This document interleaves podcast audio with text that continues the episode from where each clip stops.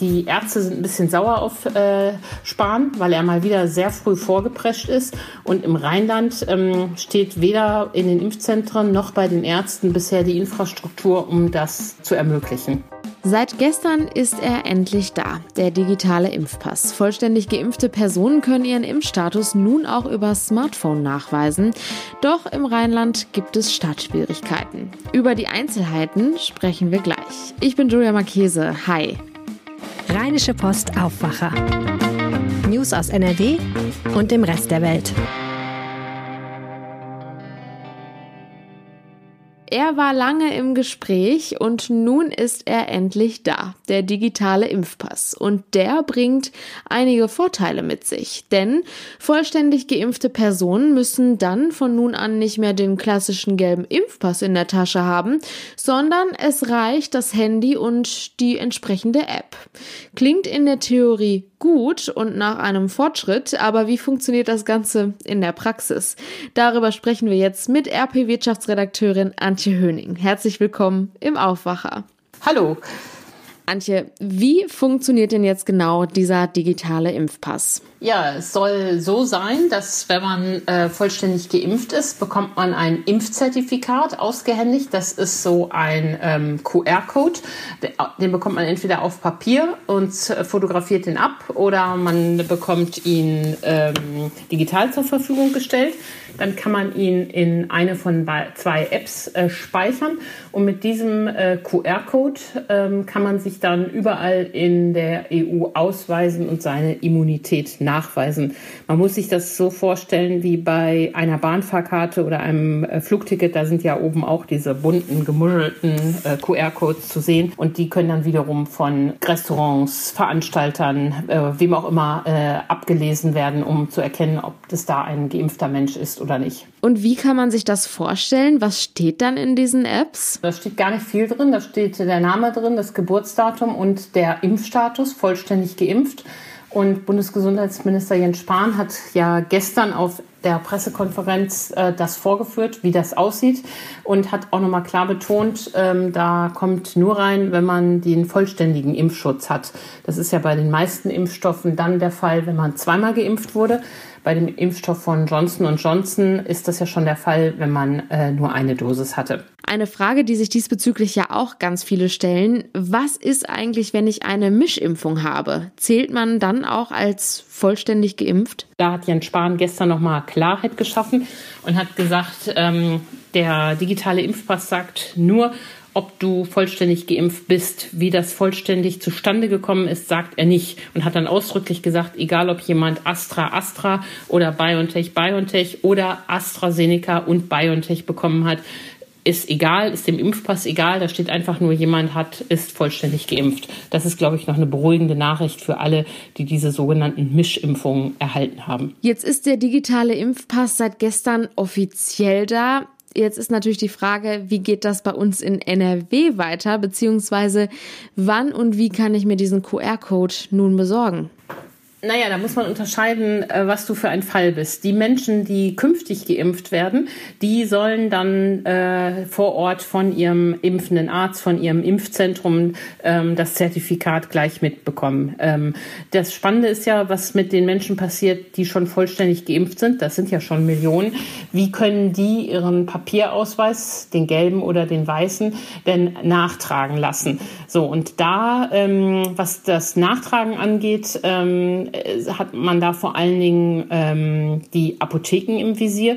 Die sind, stehen nämlich bereit, diese Nachtragungen vorzunehmen. Oder auch die Impfzentren, die denn, äh, wenn sie denn künftig impfen, können die das auch ähm, mitmachen. Allerdings muss man auch gleich ein bisschen Wasser in den Wein kippen. Die Ärzte sind ein bisschen sauer auf äh, Spahn, weil er mal wieder sehr früh vorgeprescht ist. Und im Rheinland ähm, steht weder in den Impfzentren noch bei den Ärzten bisher die Infrastruktur, um das äh, zu ermöglichen. Wie lange wird das denn dann vermutlich noch dauern? Ja, die, also am, die ersten Apotheken äh, starten ab Montag, wo man diese Nachtragungen vornehmen kann. Das werden dann Zug um Zug mehr. Ähm, das dauert so ein bisschen, weil die alle erst die ähm, technische Infrastruktur anschaffen müssen, also die, das Programm, die Lesegeräte da. Und ähm, dann werden es Zug um Zug mehr Apotheken. Ähm, aber bei den Impfzentren soll das Ende des Monats der Fall sein, dass die dann alle angeschlossen sind an den Datenaustausch äh, mit dem Robert Koch Institut. Und in den Praxen wird es noch länger dauern, vermutlich bis Mitte Juli. Der Grund ist, dass die Praxen wie ich finde, aus gutem Grund darauf drängen, dass es dafür kein Extra-Programm gibt, sondern dass dieses äh, Programm auf ihre Patientendaten zugreift. Sonst müssen ja die armen Sprechstundenhelfer und Helferinnen die ganzen, äh, das alles nochmal neu erfassen, also Adresse und äh, Datum und so weiter. Und die wollen eben, dass es auf das bestehende Programm zugreift. Und das soll mit dem nächsten Update gestehen, aber das kann eben noch bis Mitte Juli dauern.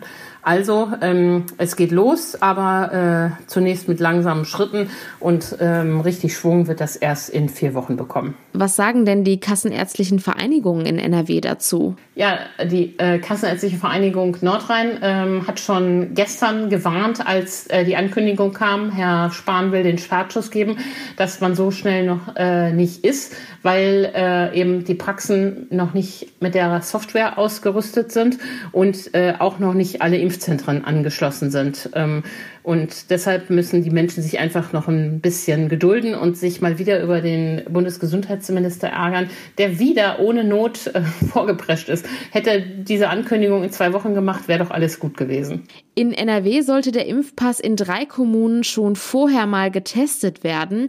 Und zwar in Düsseldorf, Borken und Köln. Was ist denn jetzt eigentlich daraus geworden? Ja, Tests haben stattgefunden. Das hat der IBM-Projektleiter gestern auch nochmal gesagt. Welche Zahlen da umgesetzt wurden, ähm, dazu gibt es äh, keine ähm, Antwort. Und ähm, äh, also das Wort Feldversuch war da auch ein bisschen ein ähm, großes Wort in den Testzentren. In diesen drei Testzentren ähm, ist es gemacht worden. Äh, ja, und die können äh, sind sicher die ersten, die jetzt auch das im großen Stil anbieten können. Hm. Schauen wir jetzt noch mal kurz auf den Punkt Sicherheit. Wenn man mal zurückblickt, dann gab es ja bereits schon einen sehr großen Diskurs um die Corona-Warn-App. Wie sieht das denn jetzt in diesem Fall aus? Ja, hm, das ist äh, da auch wieder so wie bei der Corona-Warn-App. Es gibt keine zentrale Speicherung der Daten. Das äh, macht es Hackern ja schwerer.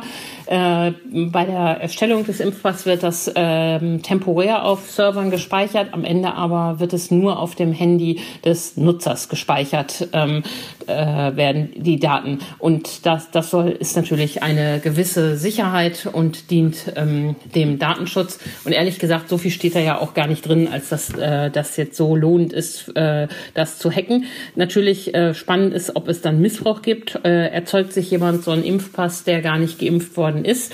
Das äh, Ministerium sagt, man habe da alle Vorkehrungen getroffen und äh, das sei Betrug und im Übrigen strafbewehrt.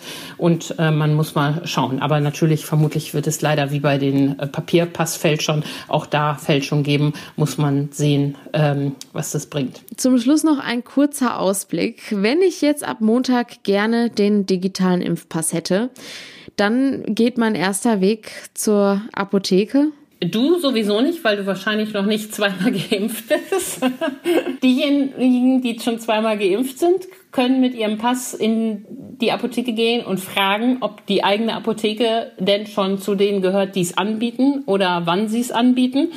Äh, das ist äh, der Weg. Ansonsten ähm, diejenigen, so wie du, die noch nicht äh, vom Alter her gesehen doppelt geimpft sind, wo das möglicherweise noch kommt, äh, die fragen das dann bei ihrer zweiten Impfung, wie kriege ich denn jetzt hier meinen äh, digitalen Pass? Für die Älteren äh, oder diejenigen, die schon lange zweimal geimpft sind, und das im Impfzentrum gemacht haben, soll es übrigens so werden, dass äh, ihnen der, äh, dieses Zertifikat, dieser QR-Code postalisch zugeschickt wird, also auf Papier und dann können die sich den einscannen. Vielen herzlichen Dank, Antje Höning. Sehr gerne. Dass ein Ort oder ein Denkmal UNESCO-Weltkulturerbe wird, ist kein leichter Prozess. In NRW gibt es heute fünf Welterbestätten. Der Aachener Dom, der Kölner Dom, das Kloster Corvey, die Zeche Zollverein und die Schlösser Augustusburg und Falkenlust in Brühl. Jetzt hat die Stadt Solingen aber eine Brücke, die in Zukunft auch diesen Status bekommen könnte. Zumindest hat sie jetzt eine nächste Hürde genommen. Und darüber spreche ich jetzt mit meiner Aufwacherkollegin Anja Wölker. Hallo. Hi Julia. Es geht um die Münstener Brücke in Solingen. Was ist denn daran jetzt so spektakulär? Ja, es ist die höchste Eisenbahnbrücke Deutschlands. Das Wort macht ja schon Eindruck. In über 100 Metern Höhe quert sie zwischen den Städten Remscheid und Solingen die Wupper. Ganz konkret 107 Meter ist sie hoch und mittlerweile über 120 Jahre alt. Und ihren Namen hat sie übrigens von einer ehemaligen Ortschaft, die ganz in der Nähe ist, Münsten nämlich. Und damit die Brücke es auf die Liste schafft, gibt es ja quasi Unterstützung, richtig? Genau, es geht darum, dass die Münstener Brücke gemeinsam mit fünf anderen europäischen Stahlbrücken auf die Liste kommen möchte. Da geht es um Brücken, die in Portugal, Frankreich und Italien stehen. Alle wurden in der zweiten Hälfte des 19. Jahrhunderts gebaut. Wo sind wir denn dann jetzt in diesem Prozess? Also Prozess ist ein wirklich gutes Wort. Es dauert wirklich Jahre, bis man tatsächlich UNESCO-Weltkulturerbe werden kann. Deutschland hat im aktuellen Prozess noch gut zweieinhalb Jahre Zeit, eine Vorschlagsliste beim Welterbezentrum der UNESCO einzureichen. Ein Jahr danach kann Deutschland einen ersten offiziellen Vorschlag für ein Welterbe machen. Pro Jahr ist nämlich nur ein einziger Antrag möglich. So, davon ist die Brücke eben noch weit entfernt. Jetzt hat erstmal eine Fachjury dem NRW Heimatministerium empfohlen, eine Nominierung der Brücke in Erwägung zu ziehen. Zu einem späteren Zeitpunkt muss die NRW Landesregierung dann nämlich nochmal offiziell entscheiden, welches NRW-Projekt es dann auf die Vorschlagsliste von Deutschland schafft. Das heißt, wenn ich das jetzt mal so raushöre, dann gibt es noch andere NRW-Projekte, die am Ende ausgewählt werden könnten. Richtig, es gibt noch andere NRW-Projekte. Insgesamt vier Stück, inklusive der Münchner Brücke. Und zwar einmal die Glaslaternen in Düsseldorf, das jüdisch-mittelalterliche Viertel in Köln und die industrielle Landschaft Ruhrgebiet. Die Fachjury für NRW, die ich eben ansprach, hat jetzt erklärt, dass die Bewerbungen der anderen Projekte erheblichen Überarbeitungsbedarf haben. Das sieht jetzt also nicht so gut aus. Ein Beispiel bei dem jüdisch-mittelalterlichen Viertel in Köln empfiehlt die Jury eine Bewerbung mit anderen bedeutenden jüdischen Städten. Aber auch an der Brückenbewerbung muss jetzt noch ein bisschen gepfeilt werden. Die Jury will nämlich noch weitere Infos zu den anderen Brücken haben. Der Prozess geht also noch weiter. Im Sommer soll dann entschieden werden, auf welchen Vorschlag man sich in NRW einigt. Danke, Anja, für die Infos. Gerne. Kommen wir nun zu den Meldungen, die heute außerdem noch wichtig sind. Mit dem Eröffnungsspiel zwischen der Türkei und Italien startet heute um 21 Uhr die Fußball-Europameisterschaft im Olympiastadion von Rom. Weitere Gegner in der Gruppe A sind die Schweiz und Wales. Das EM-Finale findet am 11. Juli im Londoner Wembley Stadion statt. Ab heute treten in NRW weitere Lockerungen in Kraft, da auch die landesweite Inzidenz unter 35 liegt. In Kreisen und kreisfreien Städten, in der ebenfalls die Inzidenz stabil unter 35 liegt, wird beispielsweise ein Besuch der Innengastronomie ohne Test möglich sein. Auch Hallensport kann ohne Testnachweis ausgeübt werden. Und Kulturveranstaltungen dürfen bis zu 1000 Personen ebenfalls ohne Test empfangen. Das teilte das Landesgesundheitsministerium nach der gestrigen Minister Ministerpräsidentenkonferenz mit. Nun gibt's noch unsere Kulturtipps. Diesmal nicht ganz zum Wochenende, aber unser Kulturredakteur Lothar Schröder stellt euch eine Veranstaltung vor, auf die man sich an diesem Wochenende auf jeden Fall schon mal vorbereiten kann und die eventuell auch schon die Vorfreude weckt. Es ist ja kaum zu glauben, aber das Virus hat ein großes Einsehen mit uns und auch mit der Kultur. Es war ja bis vor kurzem gar nicht vorstellbar, dass das tolle Festival, das riesige Festival Theater der Welt doch in Düsseldorf stattfinden wird. Und das tut es. Ab dem kommenden Donnerstag kommen für zwei Wochen 350 Künstler aus 17 Ländern in die Landeshauptstadt. 24 Produktionen sind zu sehen, darunter allein sechs Uraufführungen. Und das Tolle ist, gespielt wird im großen Haus, im kleinen Haus und vor allem auf der tollen Open-Air-Bühne im neuen, gerade fertiggestellten Ingenhofental, das wirklich spektakulär ist. Also frühzeitig im Netz um Karten kümmern. Sowohl auf der Seite des Schauspielhauses als auch auf der Seite Theater der Welt. Und wer in der Stadt die Bühne sucht, muss zur Happy Hour nur dem Sirenengesang folgen, der jeden Tag aus einem Hubschrauber erschallen wird. Also ein ganz tolles Erlebnis, das man sich nicht entgehen lassen sollte. Ich wünsche allen viel Spaß dabei. Den Link zu den Infos stelle ich euch in die Show Notes. Da findet ihr außerdem noch einen zweiten Kulturtipp. Schaut gerne mal rein. Und nun noch ein kurzer Blick aufs Wetter. Und das bleibt heute weiterhin sonnig und warm bei Temperaturen zwischen 26 und 28 Grad. Auch am Samstag und Sonntag bleibt es schön bei Temperaturen zwischen 20 und 24 Grad. Und das war der Aufwacher vom 11. Juni. Kommt gut ins Wochenende und genießt, wenn ihr könnt, das schöne Wetter. Ciao.